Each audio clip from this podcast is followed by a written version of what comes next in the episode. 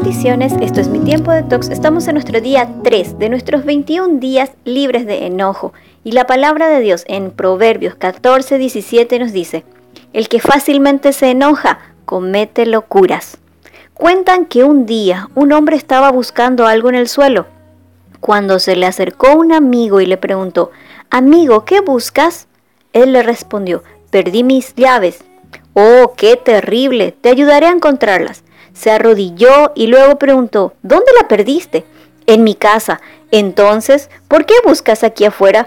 Porque aquí hay más luz, le respondió. Esto es lo que nos sucede habitualmente. Buscamos afuera lo que está dentro de nosotros. Tratamos de cargar la responsabilidad de nuestra alegría o enojo sobre otra persona, cuando en realidad ninguna persona o situación puede tener más poder sobre eso que nosotros. Es importante tener conciencia de las creencias falsas acerca del enojo. Y he aquí los falsos y las realidades sobre él. El falso número uno. El enojo es una parte de mi personalidad. Soy así, una persona nerviosa y enojona.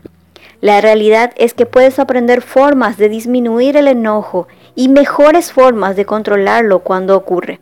El falso número dos nos dice, mi enojo es genético. Mi mamá y mi papá siempre estaban enojados y lo heredé de ellos. La realidad es que la manera de expresar el enojo se aprende al observar los comportamientos de otros, incluso de los miembros de la familia. Cuando se expresa con tanta frecuencia y en tantas situaciones, suele volverse un hábito. El falso número 3. El enojo siempre lleva a la agresión. No puedo controlarme, me enojo y reacciono. La realidad es que puedes aprender técnicas que te ayuden a disminuir el nivel de enojo y evitar un arrebato agresivo. El falso número 4, descargar el, el, enojo siempre es conveniente. Por eso golpeo sacos de arena para descargar mi enojo. Y la realidad es que descargar el enojo de manera agresiva, como golpear un saco de arena o gritar, en realidad provoca más agresión. Debemos socavar las condiciones que alimentan el enojo. Cuanto más vuelta le damos, más buenas razones aparentes y más justificaciones encontraremos para seguir enojados. Analiza y responde. Si pusiera mis pensamientos en mis palabras, ¿me arrepentiría de lo que digo? ¿Existe algún asunto pendiente del cual no puedo hablar por más ínfimo que sea?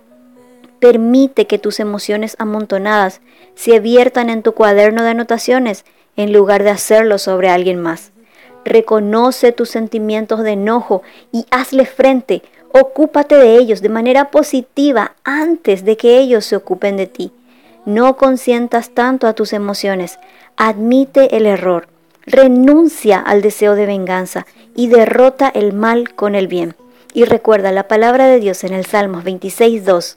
Examina, oh Señor, mis sentimientos y pon a prueba mis pensamientos más profundos a fin de quitar la impureza de mi corazón.